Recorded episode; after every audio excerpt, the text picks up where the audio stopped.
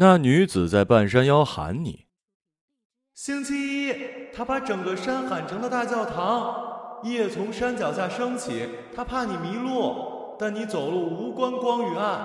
她刚认识你还不了解这些。我原本想写一本《阿炳传》，就到了无锡，想找找他的痕迹。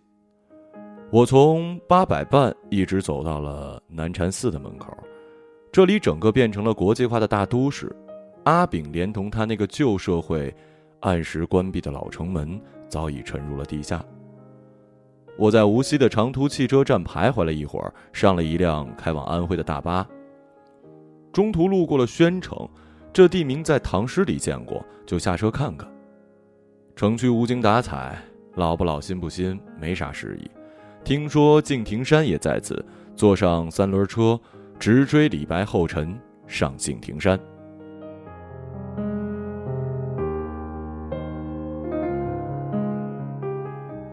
时近黄昏，很多吃饱了消食的人往山上溜达。我随大溜登上了一级一级台阶儿，越走台阶越多，人渐渐少了。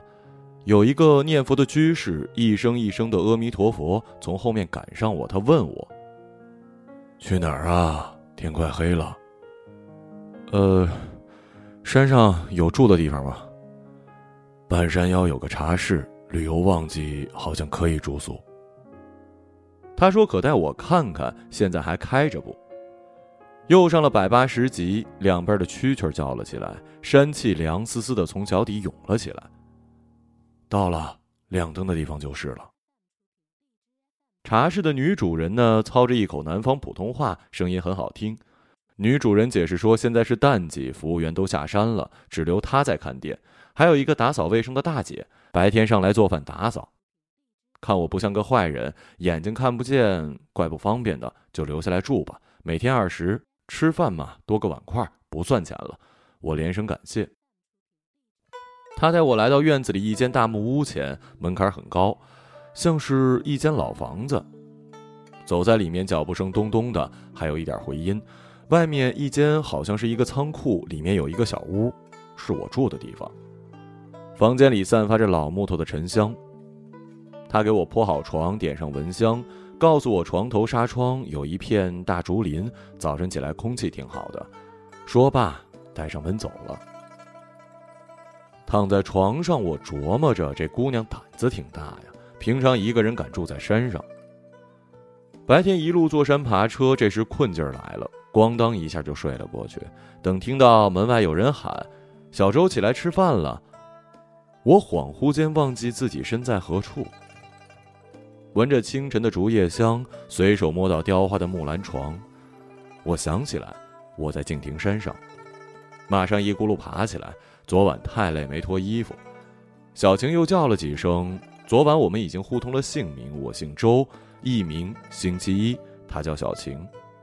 他先带我到院子里的井边刷牙洗脸，他说这是一口古井。果然，喝了一口水，冰甜冰甜的。进了茶室，饭都摆好，米粥、馒头，还有一盘的腌菜，菜味有点怪。小晴解释说：“你别以为我给你吃了发霉的剩菜，这是我们这儿的特产，叫做烂菜，很好吃的。”果不其然，吃到嘴里酸辣臭，蛮有回味的。吃完饭，他问我要去哪儿玩，我说没什么计划。他建议那一起喝茶吧。我们喝着茶，互道身世。我讲我的卖唱事儿，他劝我老这样也不是长久之计，可以考个文工团什么的。我说形象太差，上不了台面。他回忆说，当知青那会儿，有一个姓李的男青年，是你们东北人，也会弹吉他唱歌，凭这手艺还勾搭了村里一个叫小芳的姑娘，结果一回城就把人家给甩了。忘恩负义啊，好像听说过。他讲自己结过婚，嫁错了个男人，总爱打老婆，实在忍受不了，最后离了婚。说完，转头向远处悠悠的叹：“我们这一代人呐，命都不好的。”我似乎听到了山下整个一代的好姑娘都深有感同的叹了一口气。山中的日子过得美，白天吃着小晴做的饭菜，喝着古井水泡的茶，夜里一梦黑甜。旁边还有一个尼姑庵，上早课的木鱼声笃笃的敲起，预告黎明将至。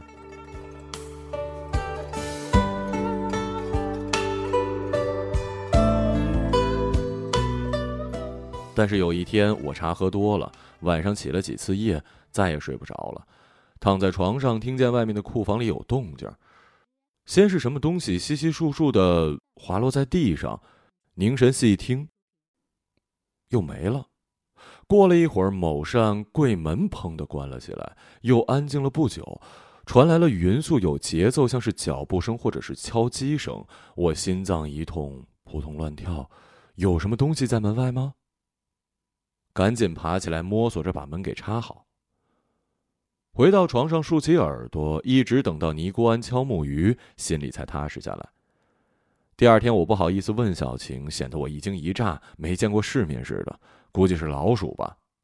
据说老房子里还会有蛇常住的，基本上与人相安无事。尽管想明白了，晚上还是睡不着。那么均匀且有节奏的动静，不应该是蛇能弄出来的。老鼠小胳膊小腿的，也没那么大力量，到底是啥呀？想了一夜，木鱼声笃笃的敲了起来，我才恍惚的睡了。吃完午饭，本来要出去溜达，因为昨夜失眠，就回屋继续瞌睡。快睡着的时候，听到有人蹑手蹑脚的走进外间，推了推我的屋门，叫了一声：“小邹。”是小晴的声音，我刚想回答，听她自言自语：“出去了。”然后又进来一个人，小晴的嘴被堵了起来，发出呜呜的声音，然后就是急切的喘息。我的心脏跟夜里似的又乱跳起来，不敢发出一点声响，怕被人发现，在屋里。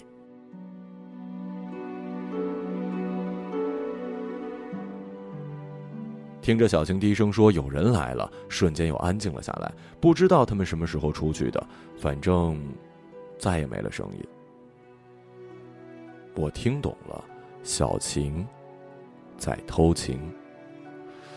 这是啥话呢？人家是离了婚的，进而想别人可以找他，我为啥不能找呢？我们孤男寡女同住一院，夜里空山寂寂，岂不是机会更多吗？今夜三更，呵呵。三更，外间屋里一声怪叫，像是猫，又像是婴儿啼哭，又来了。动静越闹越大了，不可能是小晴他们。茶室又没客人，没有必要半夜来这儿幽会啊。这种匀速的脚步声又响起，好像是在门前还停了一会儿。接着听到了低沉的呻吟，一下一下的，好像是一个身躯庞大、病重的男子辗转在病榻上，似睡非睡的疼痛着。这时我想起了小晴，她现在是一个人睡吗？还是身旁有别人？她怎么呻吟呢？我一边是怕鬼，一边是想女人，在床上翻来覆去的烙大饼，终于睡着了。小晴掀开我的被子，嘴里吸着气。她说：“冷，钻到你被窝里暖暖。”她身体凉凉的，哧溜一下滑进来。我抱紧她，起初不敢动，渐渐的脑子热起来，问她可以摸一下吗？她不吭声。我的手指从她的肩头轻轻滑落在她乳房上，像握着一个剥了皮的鸡蛋。鸡蛋轻柔细嫩，不敢稍微用力，生怕捏出了裂痕。乳房在我的手掌里温暖起来。我问小晴：“这是在做梦吧？”她说：“是真的。”然后笃笃的木鱼声叫醒了我。我怀里抱的是汗津津的被角，心里空落落的。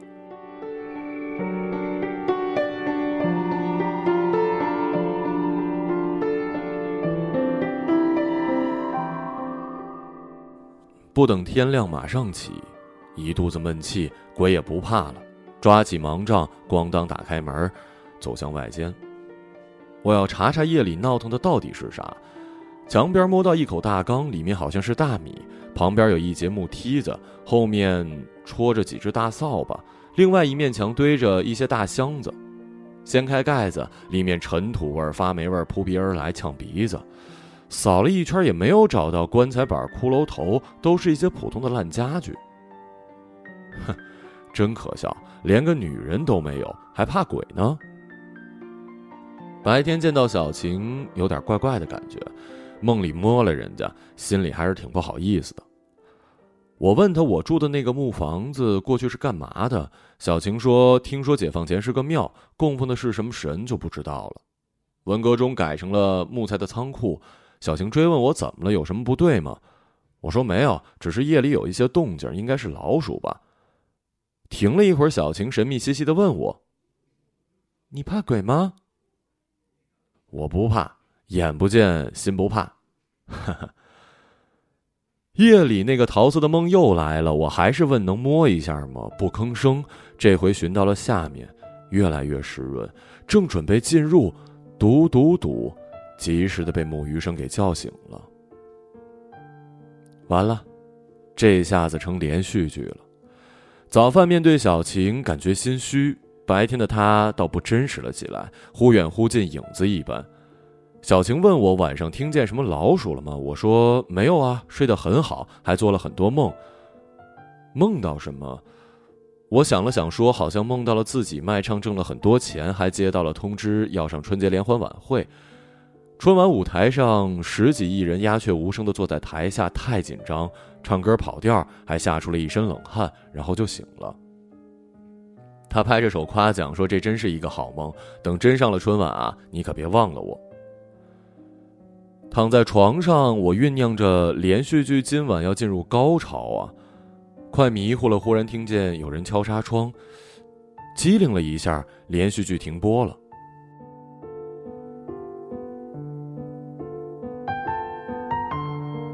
谁？窗外，小晴小声的说：“别怕，我周围转了一圈，啥也没有，安心睡吧，接着上春晚。”你真是吓死人不偿命啊！大半夜的，赶紧回去睡吧。他走了，我却再也睡不着了。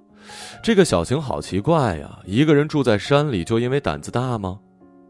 梦中一起温存的他是那么真切，别是个狐狸精吧？早起，我到附近的尼姑庵烧了一炷香。我询问庙里有法力高深的师傅吗？一个中年尼姑说，山脚下住着一位八十多岁的老和尚。出家很多年了，是远近闻名的老法师。我问清了老和尚的住处，早饭毕，和小晴说要下山走走，就出了门。沿着台阶一级一级下来，走到山下，一路打听，终于找到了老和尚的住处。他正在唱经，手上敲着磬，有几个男女居士围坐在旁。我站在圈外听了很久，等他唱完，大概发现我这个陌生人有所求，他询问我：“小伙子。”从哪儿来？需要什么帮助吗？我先鞠了一个躬，说：“师傅，我是个卖唱的，最近住在山上，晚上睡不安稳，总是做噩梦，求师傅帮助。”唉，心安就不会做噩梦了，道理很简单的。懂了。能不能求师傅给我一个护身符或者法器什么的，这样晚上睡觉就不怕了。一切相由心生，心不安呐，给你啥都没用。我一听也对，看起来要不到啥具体法宝了。我道了声谢，问清路就回了。一路走，想着老和尚的话，不小心迷了路，脚底下没了石板路。走上一条土路，想找人问问。接着向前走，两旁树的气息逐渐浓郁，没遇到人。下了一个小坡，我的盲杖戳到了一个栅栏门我晃了晃门，问有人吗？问下路。等了一会儿，听见里面有拖拖拉拉的脚步声，加上一根拐杖左右探路的声音。我下意识地感觉到门里也是一个盲人。想起一个门外的盲人向门里的盲人问路，真是荒诞。我不想问了。转身往来路走。门里的盲人问：“谁呀？”他摸到门了，稀里哗啦的找把手。我加快脚步，怕他发现我也是盲人。走不远，听见他在身后嘟囔：“那是死路。”说的我脊背发凉，赶快上坡拐弯，急走，生怕他开门追上来。等我重新找到石板路，心这才踏实了下来。回到小型茶室，他问我去哪儿了，回来这么晚。我说下山去拜访老和尚了。他说你还信佛呀？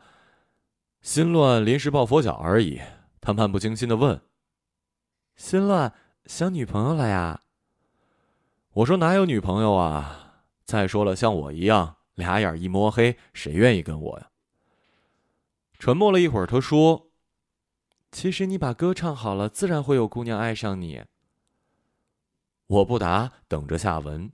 等了一会儿，他说：“听我给你讲个故事吧，嗯，是我妈讲给我听的。”我有点失望，姑且听他讲了些什么。文革之中，敬亭山有一个王家村，其中有一个盲人老王。其实老王才二十多岁，但是因为眼盲，整日拄着盲杖显老。话说老王自幼跟师傅学会了吹拉弹唱。如果是旧社会呢，老王可以跟阿炳一样走村串户，靠卖艺为生。赶上时代变了，民间艺人没了生存的土壤，老王只能在家里闲着无聊弹弹唱唱，偶尔会有相亲啊、婚丧嫁娶啊，偷偷的请他几段，不给钱的，顶多管上一顿好饭而已。邻村也有一个盲姑娘，父母是小学老师，很少出门。碰上老王来村里唱，就跟父母一起听，渐渐的跟老王搭上了话。一来二去，姑娘常拄着盲杖来老王家听他唱歌，听着听着歌就停了，开始说话，说着说着话也少了，开始叹气，沉默。文革中群众的眼睛是雪亮雪亮的，看过正常人恋爱，谁见过两个瞎子谈情啊？于是，老王跟姑娘在房间里沉默的对坐的时候，窗户上挤满了大大小小的眼睛，门缝里甚至后山墙都贴满了耳朵。他们眼不见，可家里人啥都看在眼里，让人笑话呀。姑娘的父母把姑娘领回家，不准再来了。老王的爹妈也找了几个小孩看住门，不准老王再往邻村跑。其实老王心里跟明镜似的。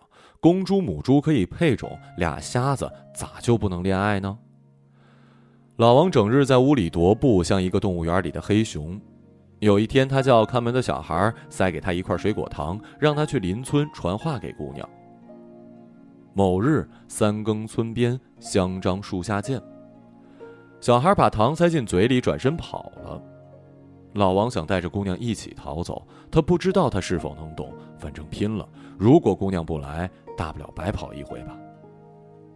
到了约定的夜晚，老王背起家当，就是他所有的乐器，找出仅有的五块五角钱，提着盲杖，摸到村边的香樟树。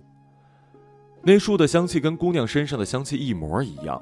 他在树下等着，姑娘没有辜负他。另一根盲杖轻轻地触及着路旁的草丛，由远而近。姑娘来了，王哥，我我我在这儿呢。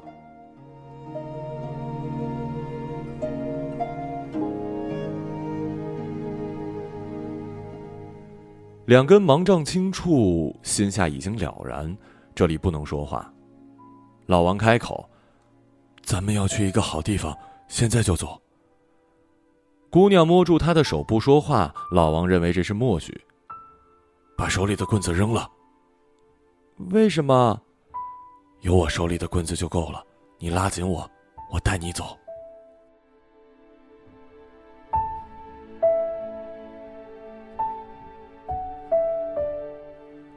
姑娘很听话，一手握住老王的左手，一手扶在他的背上。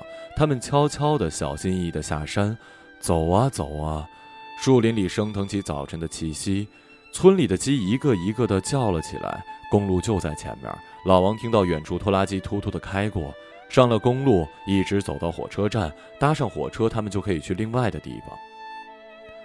这时，姑娘停下脚，老王问：“怎么不走了？”姑娘怯生生的问：“去外地，我们怎么生活？”老王拍了拍背包：“这是胡琴乐琴，我靠卖唱养你，你就做我老婆，别人有啥可嚼舌头的？”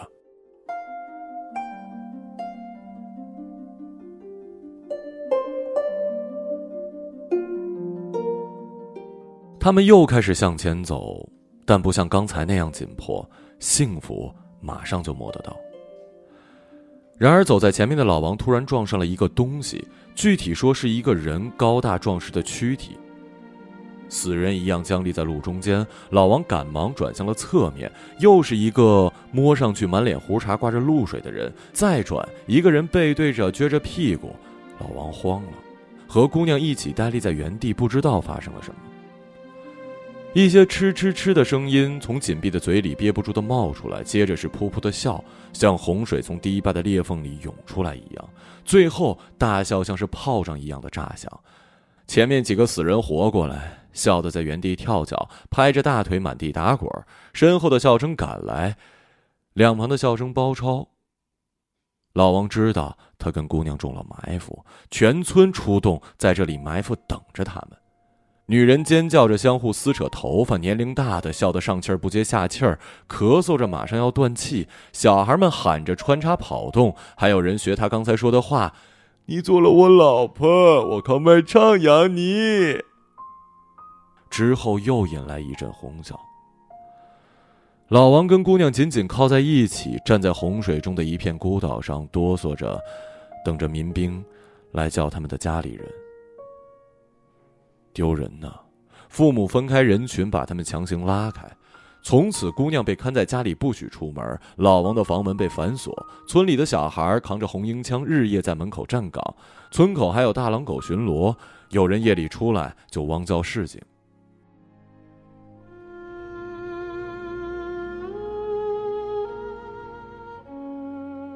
村里人笑谈，当年日本鬼子都困死在炮楼了，如今还困不住你一个瞎子。老王是一个倔强的瞎子，被困了好多天，他在房里不出声。等到那一天腊月二十的大寒，大清早，老王敲碎玻璃，对着外面大喊：“我操你妈！操你妈！操你妈！”一连喊了一百零八声。在人们还不知道发生什么事情的时候，老王划燃了整盒火柴，扔到了被褥上，上面已经撒了不知他从哪儿弄来的柴油。火轰的一下燃烧起来，人们叫喊着四处找门的钥匙。等钥匙找到，老王的房子已经烧成了纸灯笼。房间里的胡琴、乐琴琴箱爆裂，琴弦崩断，噼里啪啦的不再像是音乐。邻居们来不及救人了，隔壁房子也牵连的烧了起来。大家伙大呼小叫的搬东西，到河边打水扑火。等到中午，太阳转到头顶，整个村庄烧成了一片瓦砾。全村人大哭着跺脚咒骂：“这瞎子心真狠！”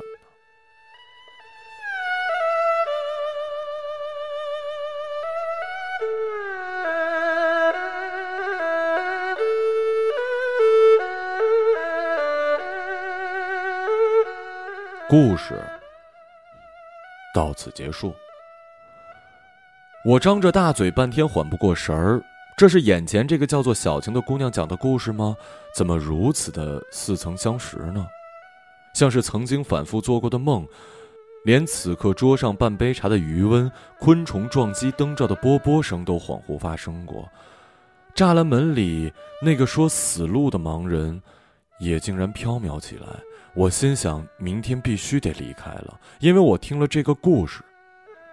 我嘴上说：“小强，谢谢你讲给我听这么好听的故事。”我回屋了，困了。临了还是补充了一句：“晚安。”夜里最后一集连续剧上演，我问小晴可以摸一下吗？她不说话，我探索着她的下面湿润温暖，是我梦想中的家。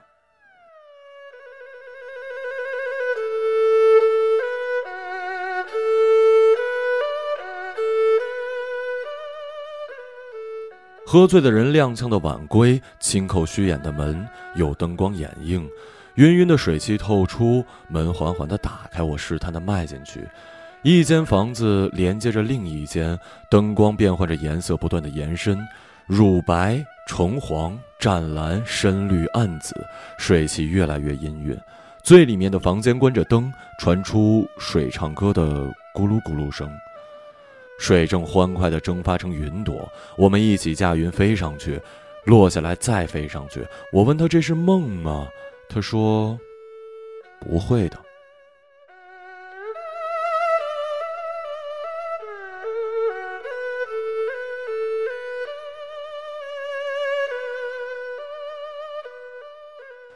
第二天黄昏，我背起吉他，拿上盲杖向小琴告别。我说要继续工作了，去下一个城市卖唱。小晴笑说：“我知道你住不长的，好好唱歌，争取早上春晚。”我心里凄惶，想对她说：“亲爱的，别一个人住在山里，晚上多寂寞呀。”但是话在肚子里转了几圈，我没有说出口。我迈下第一个台阶盲杖指着下一个台阶小晴忽然说：“小邹，什么时候结婚？一定通知我啊！”我一个一个台阶走下去，城市的喧嚣从下面迎上来，还有我看不见的红尘灯火照亮山林。这时，我听到他在山上拉长的声音喊：“星期一。”这是我的艺名啊！我停下脚，蟋蟀也停止了鸣叫，不知发生了什么事。静默了片刻，他又喊：“星期一。”挽着手，直到永远。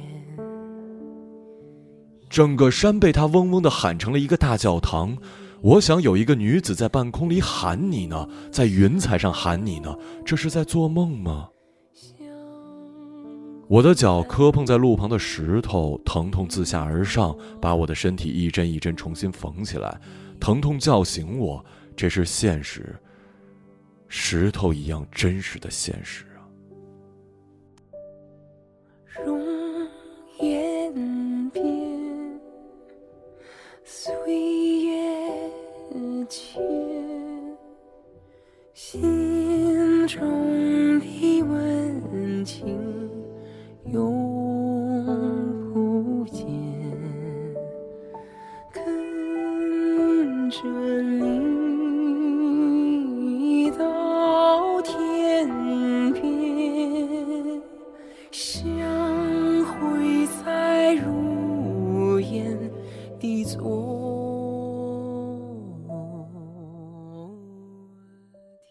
一个朗读者，马晓成。